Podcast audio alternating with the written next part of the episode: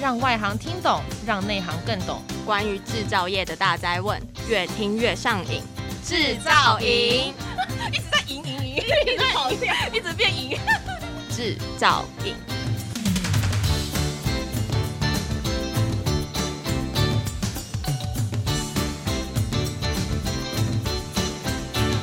Hello，大家好，欢迎收听专门为台湾制造业推出的 Podcast 制造影，我是主持人 Annie。Hello，我是主持人 Jada。今天节目呢，我们要来继续关注橡塑胶机械的产业。嗯，新野制动工业是客制化机械的专家，他们有三十八年业界实务经验。可灵活结合机械理论与设计创意，提供客户最佳的制成设备方案哦。没错，今天我们除了要介绍专业的机械知识，我们还要让听众知道这些机械啊，其实跟我们的生活都是息息相关的。哎，对的，你知道吗？什么是 PET 呀？我只记得 PET 好像是在那个饮料啊跟食品包装上面会看得到，哎，它好像是这个塑胶分类回收中的一号，然后它在那个制造过程当中啊，不会用到塑化剂，所以大家在用的时候可以蛮安心的。哎，那你知道保特瓶是怎么做的吗？它其实跟保特瓶的过程啊，其实跟吹玻璃很相似。哎，哎，你讲到吹玻璃，那我的脑中就有一个那个老师傅啊，拿着像麦芽糖的那种玻璃，然后一手一边不停的转，然后转的，然后跑出来的不是玻璃瓶，而是保特瓶哦。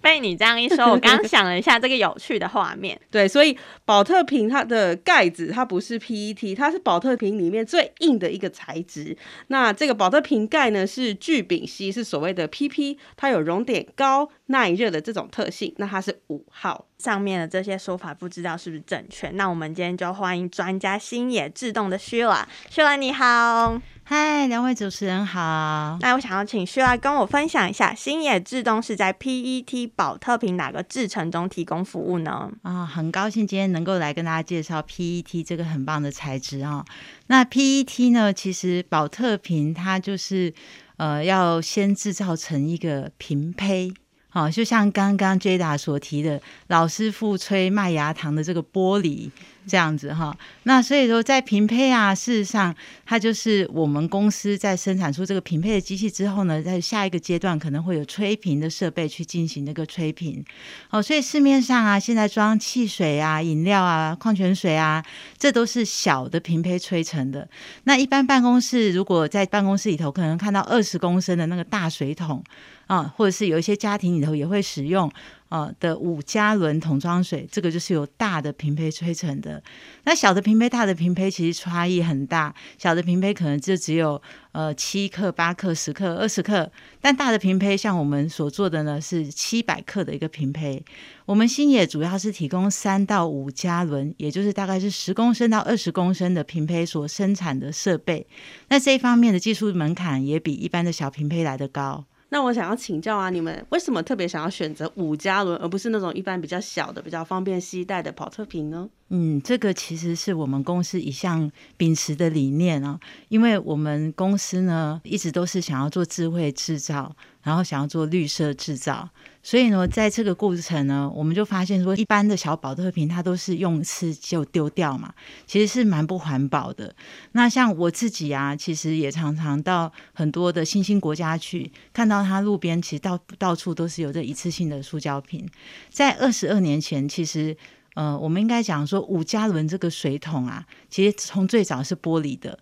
啊、是蒸馏水，然后到后来呢，呃，变成是一个 PC。那 PC 桶这样的东西呢，呃，在后来就发现说，其实它是有一些对身体不是很好的成分，比如说双酚 A。所以在二十二年前，我们公司就考虑到这个问题，必须要有一个更好的材质来取代 PC 来做饮用水的盛装。所以呢，呃，在那个时候，在台湾其实并没有。很适合的可以配套的模具厂，于是我们就跟日本的模具厂合作开发，然后生产的这一套设备。所以在那个时候，我们做这套设备呢，是只有亚洲，应该说不只是亚洲，甚至是全世界第一个能够用量产的形式把 PC 屏改成用 PET 平胚生产的第一套设备。所以，呃，当我们开始去做这一套设备以后，我们也了解到五加仑这个水桶的一个循环的一个过程。因为其实五加仑水桶它都是由独立的物流商水厂，它会收送，所以从制造到回收都会由制造商负责。这样子相对于小的平胚来说的话，它就可以降低很多的环境污染，而且可以促进循环的经济。那我想要请教一下，我相信你们的这个 PET 的平胚射出机一定非常的厉害。但是，请问他一次只能做一个吗？还是一次可以做好几个？其实我们刚才说，二十二年前我们就已经发展出了嗜血的机器。哦，请问什么是嗜血呢？血洞穴的穴。对，穴穴呢，就是英文叫做 cavity，就是呃，没错，就是洞穴这个字。那我们讲模具啊，模具事实上它就是把热的塑胶原料射到的模具里面嘛。所以说它会有公模母模。那我们讲穴呢，就是好像是一个行腔啊，一次就可以做一穴，就代表有一个。那四穴就是一次可以做四支，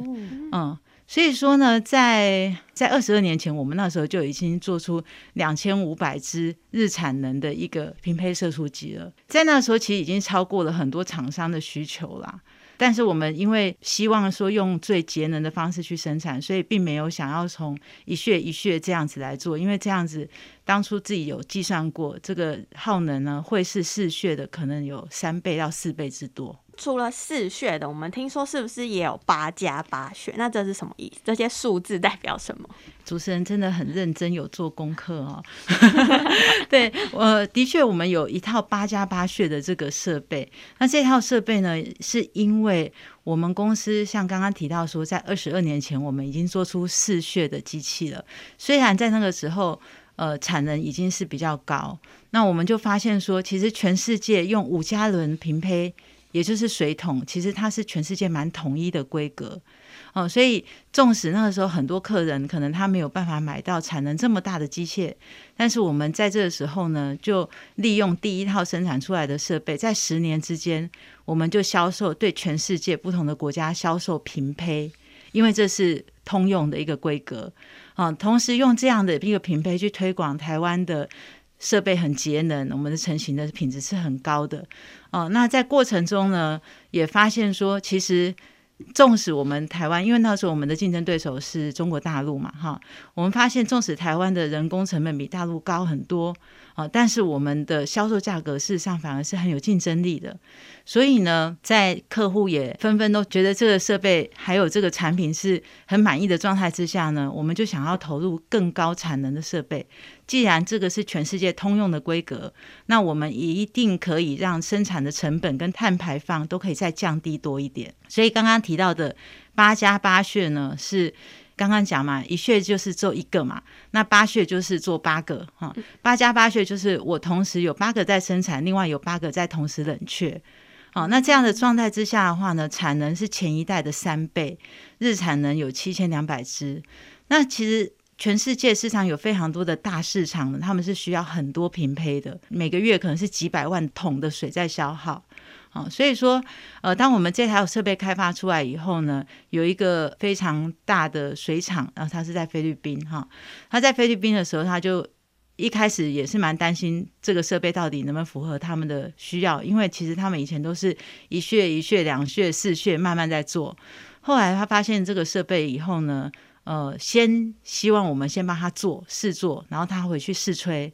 好，我们交了四个货柜的平配给他，他试吹，他发现良率非常的高，哦，所以呢，在那个时候他就下了订单。目前在菲律宾这个客户也有三到四年的时间。我觉得最兴奋的地方是哦，菲律宾的电费市场非常的贵，因为他们的发电常常是要用烧油的方式来做，哦，那他们每个月呢电费啊是三万块美金，哇哇。在一台机器，如果他用传统的方式做，那他用我们的设备之后，他每个月省下来三万块美金哦，然后一整年省下来大概有两百万公斤的碳排放。其实这两百万公斤碳排放，如果他用传统的设备，真的是呃，我觉得很心痛啦，因为塑胶也很珍贵，电也很珍贵，好，然后人的环境也很难再回来。那所以我觉得，呃，对于我们公司一开始投入这个产业的初衷呢，就是因为我们有专用机开发的能力，所以我们可以替客户省电、节能、降低成本，同时替环境做到减碳。那这个我才我觉得才是作为一个专用射出机制造厂应该要发挥的地方。我们非常感谢星野自动在这个循环经济上面的贡献哦，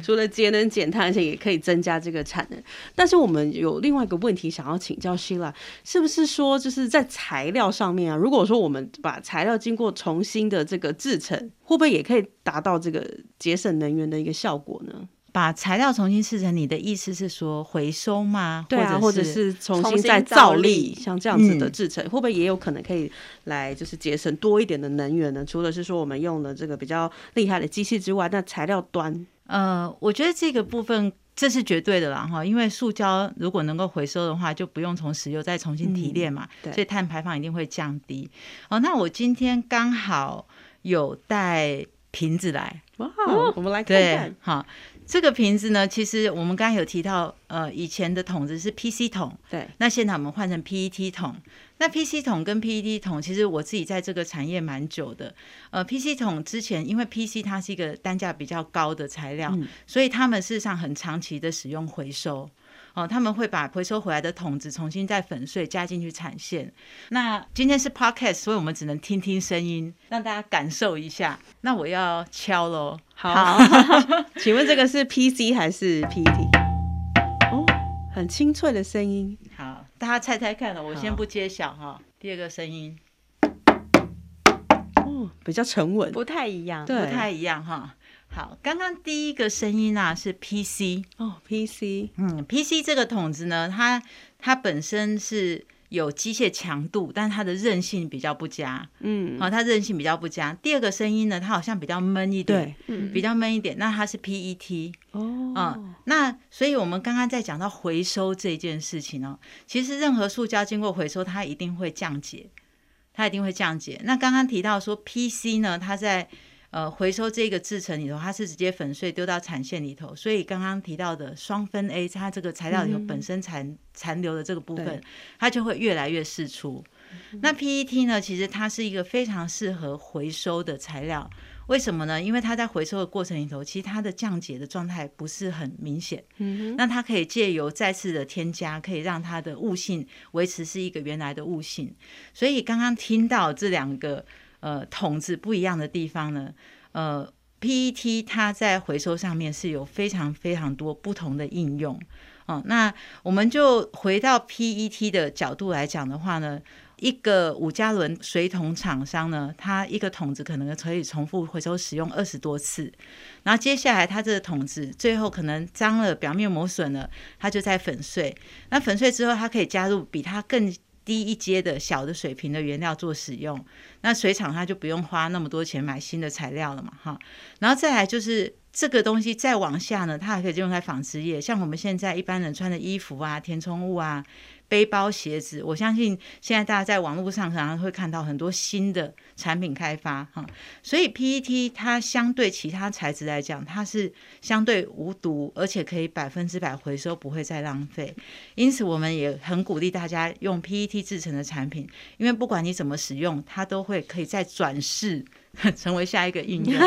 对，所以就跟这个挑西瓜的时候一样，当你不知道这个西瓜好不好的时候，你总是会敲一敲。欸、所以我们也会鼓励我们的听众朋友们，当你不知道这个到底是 PC 还是 PET 的时候，你可以敲一敲，声音比较深沉，听起来比较有深度，比较闷的声音就是 PET，那比较是无毒的，所以对于环境、对人体健康也是比较好的。那接着我还想请教 Sheila，就是我们知道星野制动一直是客制化机械的专家，那想请教在以 P PET 平拍摄出机为例的话，要如何做到客制化，甚至是工业四点零呢？嗯，工业四点零其实最重要，要先从智慧机械开始思考。啊，那我们公司一直以来的机械的所有的硬体、软体都是自己设计、自己制造嘛。那刚刚也有提到，我们在二十二年前开发这台机器的时候，我们先投入的是平胚制造，然后我们在销售全世界的过程里头，也让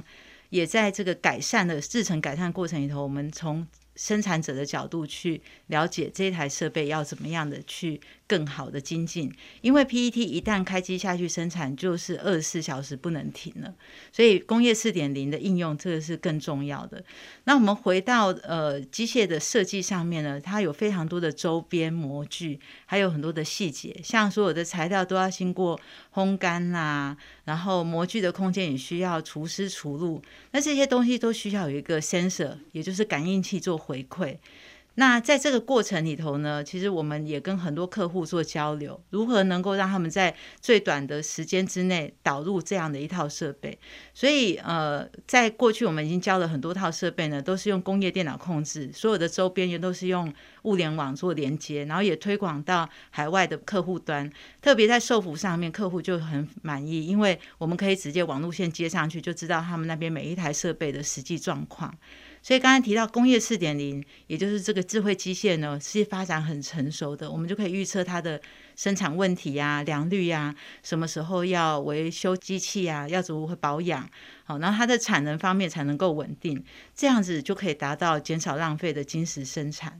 那客制化呢，其实最重要的就是我们要跟客户，既然是客制化，就是要跟客户一起合作，哦，那所以在塑胶射出上面，其实都是。原材料、人工，然后生产良率、哦，物流周转这些所有的细节，那因为这些东西呢，我们公司已经投入很多年了，那也不断的改善，不会说像呃一套设计就从十几年前一直用到现在。所以如果客户愿意跟我们合作，而且有同样的理念，就是绿色制造。然后能够节能减碳的话呢，这个部分我们都非常愿意跟客户一起成长。好，那谢谢 Sheila 的分享哦。在节目的最后，我穿插一段工商服务时间，来自国立中正大学斯可德新创团队。国立中正大学前瞻中心致力开发创新制程及软硬体设备，打破传统限制，软硬兼施，无限可得。今天再次感谢来自欣研智通的 Sheila 跟大家聊一聊什么是塑胶，什么是 PET。